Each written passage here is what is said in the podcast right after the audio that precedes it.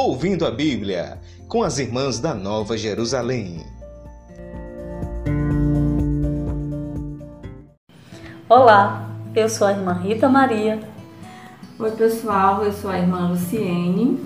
Nós somos as irmãs do Instituto Religioso Nova Jerusalém e nós vamos conversar um pouco sobre o tema da missão.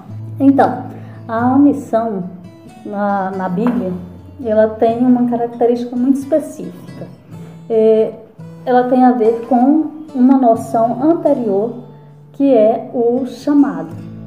É, o Senhor elege, chama alguém para uma missão específica, para uma tarefa. Então essa essa missão ela, ela normalmente ela tem um prazo, um momento ou alguma coisa é, que ao final concluído, de certo modo, essa pessoa ela estaria liberada da missão. É, irmã Rita, e no Antigo Testamento a gente tem várias pessoas, vários personagens que foram chamados para realizar é, essas tarefas, a gente pode dizer assim, né? Realizar uma, uma coisa importante, um trabalho importante dentro da história é, da salvação, não é? Então, desde o início da Sagrada Escritura, a gente pode dizer assim que vários personagens foram é, imbuídos, foram chamados para realizar uma, uma missão, um trabalho dentro desse grande projeto de Deus que é a salvação. Isso, irmã Luciene. E a, a, o primeiro personagem que vem na nossa mente quando nós falamos do, dentro do grande projeto da salvação é Abraão, porque é assim que a narrativa começa. É, Abraão ele faz uma, uma experiência de Deus, ele conhece o Deus de, de que a gente vai chamar o Deus de Israel, é, no, no, no, lugar onde ele estava. A, a Bíblia nos diz que Abraão ele era da cidade de Ur, e em alguns momentos também fala que era de Arã. Então, cada lugar nesse, nesse, nesse contexto antigo, cada lugar é, tinha um Deus próprio. Né? Tinha, os deuses eram ligados a lugares. E uh, Abraão ele faz uma experiência com um Deus que é diferente. E esse Deus ele chama Abraão para deixar esse lugar, deixar a sua parentela, deixar a sua vida e ir para uma terra onde é que, que o Senhor o, o diz, diz que vai ser a sua terra. E junto a isso, ele promete também uma descendência. Então, tudo que Abraão ele deve fazer nesse momento é sair do lugar onde ele estava. Ele abraça uma nova fé. Né? No momento em que ele, ele conhece esse Deus e ele passa a segui-lo, ele muda toda a sua vida, ele muda a sua compreensão da, da divindade e acaba criando o povo em que esse Deus ele vai é, se ligar.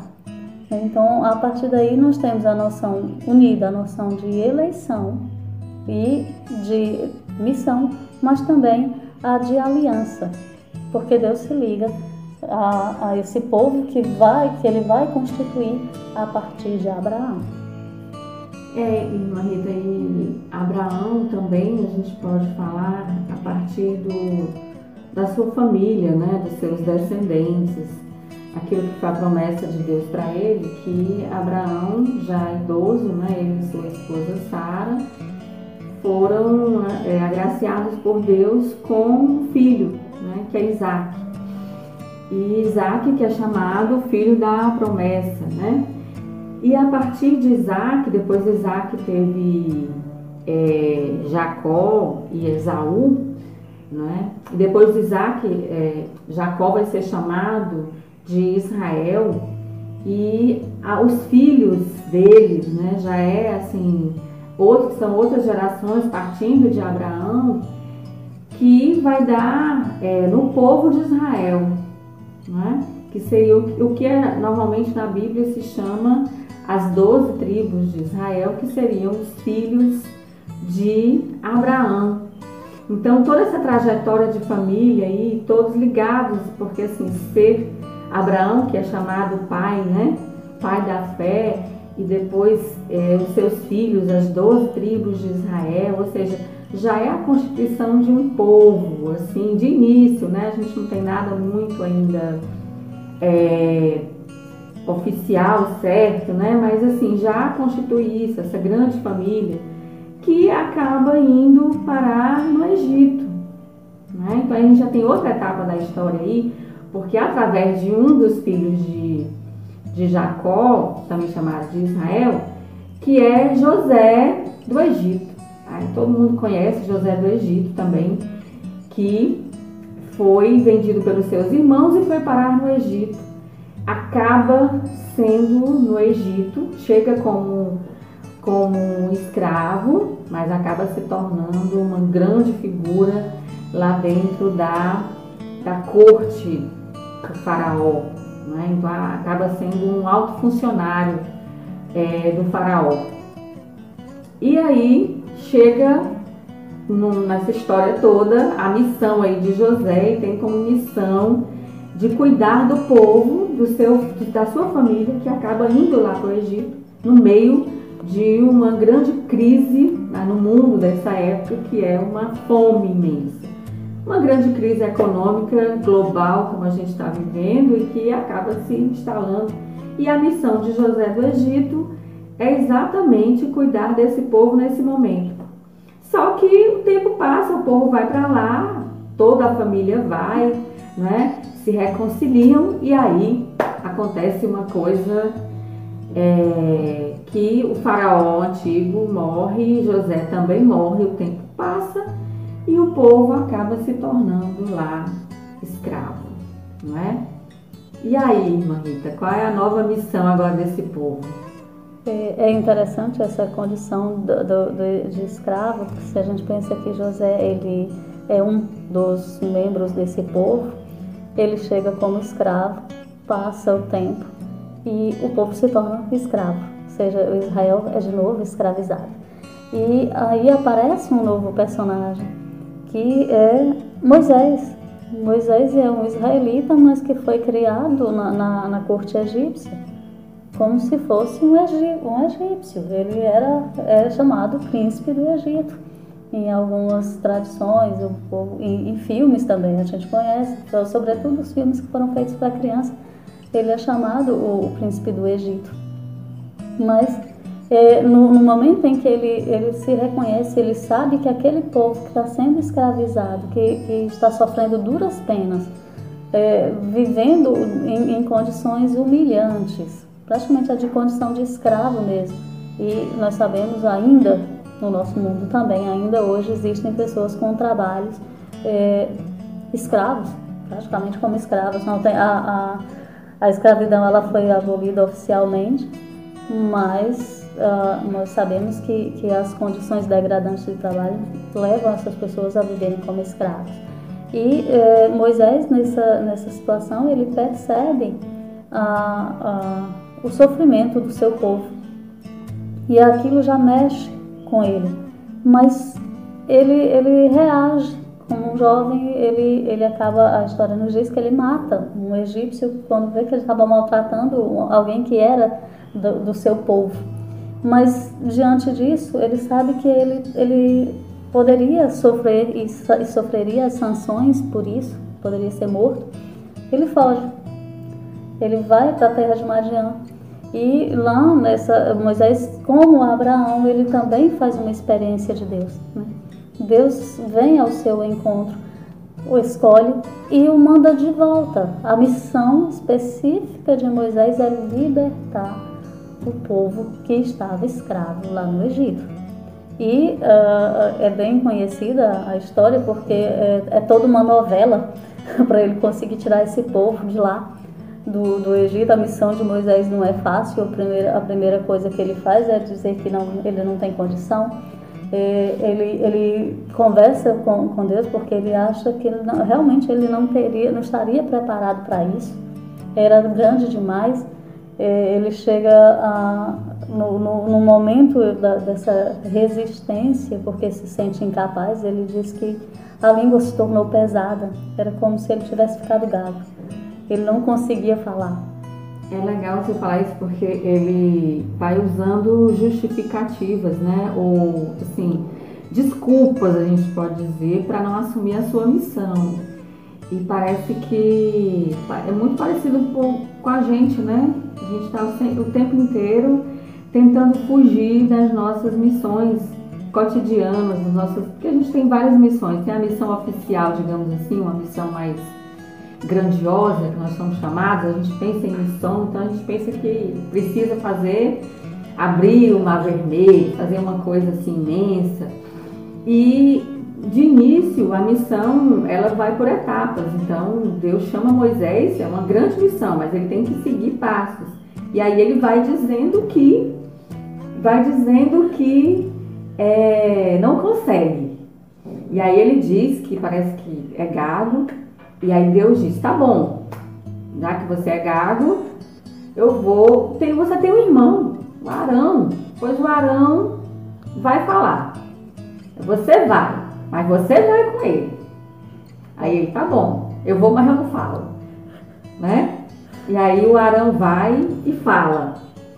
Quer dizer, e aí começa o grande embate né, dele com o faraó nessa missão aí, que vai dando várias, tem várias situações aí bem, bem interessantes. Né? É, é interessante isso que você fala, porque é, é por etapa. Realmente, o primeiro momento, quando Deus fala, ele só teria que ir, chegar lá no faraó e dizer, olha, eu vim para te dizer isso, isso e isso. Era, era simplesmente, o primeiro momento era, ele não sabia que ia ser tão grande, nem que ia ter todas as dificuldades que ele ia enfrentar. No primeiro momento, Deus só manda um recado.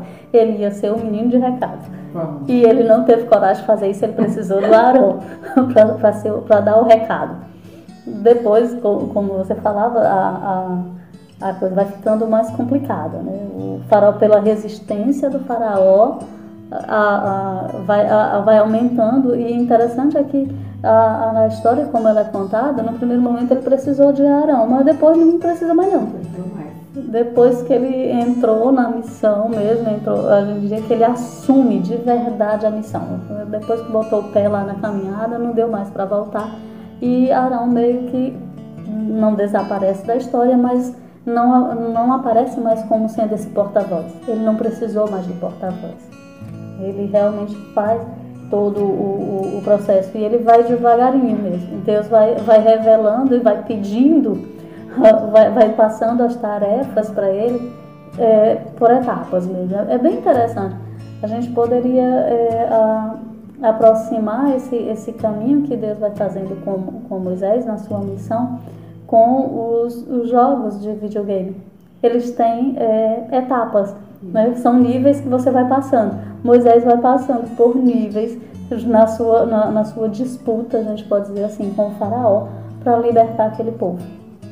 E também Deus vai, exatamente, ele vai recebendo as tarefas à medida que a coisa vai se complicando. Vai cumprindo as tarefas é, vai vindo outras Vai vindo outras, né? exatamente, vai, vai aumentando o nível de dificuldade. A, a, você falava da passagem do, do, a passagem do Mar Vermelho. Esse é um, um trecho emblemático na Escritura porque é, o, o, povo tinha diante de, de si o mar, e nós sabemos até hoje o quanto o mar pode ser perigoso, ele, ele é meio que tem, tem a vida que vem dali, de, de peixes e tudo mais, sobretudo quem vive da pesca sabe disso, mas existe o grande risco de morte o tempo inteiro, o mar é uma força indomável. Então o povo tinha diante de si o mar e atrás de si o exército do faraó. Então ele, o, o povo naquele momento ele tinha uma morte certa. E Moisés ali, a gente também pode pensar que para Moisés era muito complicado, porque ele era, ele deveria realmente se sentir o responsável pela morte daquele povo, pela morte certa que estava ali à frente. Não só a sua, mas o povo que ele retirou né, de lá. Que ele, uh, seguindo a voz de Deus, ele, ele tinha tirado da, daquele lugar. E é um momento em que, de novo, Deus age né? Deus age, Deus diz para e é, Deus vai dando para Moisés é, comandos muito, um, a, a, a, ao nosso ver até simples demais, né? Bate com o cajado na água, quem que imaginar que o, o mar ia abrir e esse povo ia poder passar? Então o povo, além de não morrer, ele consegue viver. É, o inimigo que poderia ser a ameaça que continuava, o inimigo acaba sendo eliminado pela força do, do mar. Então tem um, um, vamos dizer assim, um cumprimento da palavra de Deus o tempo inteiro, mas tem também a, a essa resposta é, positiva de Moisés aos comandos que vem de Deus. É, eu acho que essa resposta aí a gente pode dizer que é a confiança em Deus total, plena, que a gente poderia chamar de fé, né? Abraão, ou perdão, Moisés é um homem que confiou em Deus, ou seja, a sua fé o levou àquele momento para, é, a gente pode dizer que para realizar uma missão, primeiro a gente tem que ouvir a voz de Deus, a gente tem que seguindo ali as suas orientações, confiando que ele vai realizar aquilo que ele promete, que ele não vai abandonar, que ele não vai não vai nos abandonar nessa caminhada. Embora em alguns momentos a gente esteja entre a cruz e a espada, entre o mar e o exército do, do faraó, né? Ou seja, parece que se a gente for para um lado ou para o outro, a gente vai se dar mal, mas é ouvir a voz de Deus né? e seguir em frente, não é, não vacilar. Acho que a grande questão é desses, desses personagens na missão que a gente pode pensar, que a gente pode refletir, nos ajudar a, a viver essa missão, que missão, né? Essa palavra missão quer dizer ser enviado para fazer alguma coisa. É bem isso, né? É essa confiança nessa voz de Deus que vai nos orientar. Né? E esse povo aí de Israel, eles ouviram a voz de Deus. Tem até o credo deles, né? Que é a profissão de fé deles. Como se eles. É, que a gente reza o nosso credo cristão, católico, mas eles têm o credo, né? O credo israelita, o credo judeu, é que é o chamar. Ouve Israel. Então, é, ser missionário também é ouvir né, a voz de Deus. E o povo de Israel é esse povo que escuta a voz de Deus, o povo que se acredita, né, irmã Rita? É, a diferença entre ele e os outros povos é porque eles se sentem povo de Deus.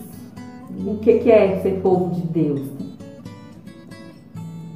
É, é interessante você falar dessa, dessa coisa. O povo se reconhece como povo de Deus e ele passa a se, a se reconhecer como povo de Deus nesse evento da libertação. Né? É, é, muito interessante essa passagem, porque na, na, quando eles se encontravam escravos lá no Egito, eles não eram nada, eles não eram um povo, eles não tinham nem cidadania, eles não eram egípcios, eles eram escravos, não eram nada. Nessa libertação, eles passam a ser povo e não qualquer povo. É o povo de Deus. E no, no, na, na, passagem, no caminho para a terra que o Senhor prometeu, ainda Abraão, e agora que Moisés vai, é, o Senhor vai conduzindo através de Moisés o povo para essa terra, eles têm o, o, o momento em que eles fazem, é, oficializam essa relação deles como povo de Deus, que é a aliança. O, o, tempo que eles ficam lá no Sinai, né? Deus diz, é, Deus dá o decálogo, né? o famoso decálogo, as, as dez palavras. E a partir dali o povo vai saber que eles são o povo de Deus, eles são aqueles que têm por missão é, revelar o seu Deus. Né? E é por isso que eles não podem andar de qualquer jeito. Eu lembro muito disso quando nós estudávamos teologia, que o nosso professor dizia isso, que eles, como eram um povo de Deus, eles não podiam andar de qualquer jeito. Estão pensando o quê? Vão fazer o que bem quer? Não, vocês agora são o meu povo, vocês levam o meu nome. Eles tinham que, que, que ter uma conduta diferente. Além de, de, de ser aquele povo que tem por missão levar é, é, é, ser o povo de Deus, levar a responsabilidade do nome de Deus, eles deveriam revelar para os outros povos, porque eles seriam bênção para as outras nações. Então era necessário que é, esse povo tivesse uma conduta diferente, né, irmão? É. E aí quando você fala aí da, das dez palavras, né, ou os dez mandamentos, e as várias outras é, leis que a gente vê lá no Antigo Testamento, é as orientações, a gente pode ver essas leis sempre como orientações de vida para dizer que nós somos diferentes. Mas a diferença, a nossa diferença é que, como você disse, nós, nós temos que revelar que nós somos esse povo eleito, esse povo especial, no sentido de ser propriedade particular de Deus, né? E que essas leis, como as leis próprias, né, que a gente pode traduzir, que se traduz, que são amar a Deus e amar ao próximo, ou seja, a nossa conduta ela está toda é, sintetizada nessa, nesse, nessa orientação, que é se eu tenho Deus, eu tenho que viver segundo o que esse Deus me orienta. Então eu tenho que. E a grande diferença é que há um cuidado especial com o outro, com o mais fraco, né? Com, com o vulnerável, a gente chamaria hoje, né? Com o desfavorecido, com o excluído, que são aquelas categorias que aparecem muito no Antigo Testamento, né? Que são a viúva, o pobre, o estrangeiro, o órfão. Então, e a gente pensar hoje que a missão do povo era revelar Deus, revelar Deus através de um modo de ser diferente, pensar hoje como é que a gente pode ser é, a missão do, do, cristão no mundo, não é? como a gente pode viver no mundo revelando Deus e revelando Deus através do cuidado do amor, né? da misericórdia exercida para com esse esse vulnerável, né? Esse esse descartado que o Papa Francisco fala das nossas sociedades, que eram a mesma forma, da mesma forma que naquela época existiam, porque não existiam leis que cuidassem deles, as leis de Israel cuidam desses. Né? E hoje, como é que a gente pode viver essa missão, pensar esse cuidado com esse menos favorecido, com esse vulnerável. Né? Então, é, a nossa missão é pensar isso hoje, né? Então, vamos levar isso para a nossa vida e pensar o que é ser missionário e missionária hoje a partir do Antigo Testamento, né? E descobrir um pouquinho mais e atrás de conhecer mais essas figuras aí tão importantes, tão reveladoras de Deus no Antigo Testamento.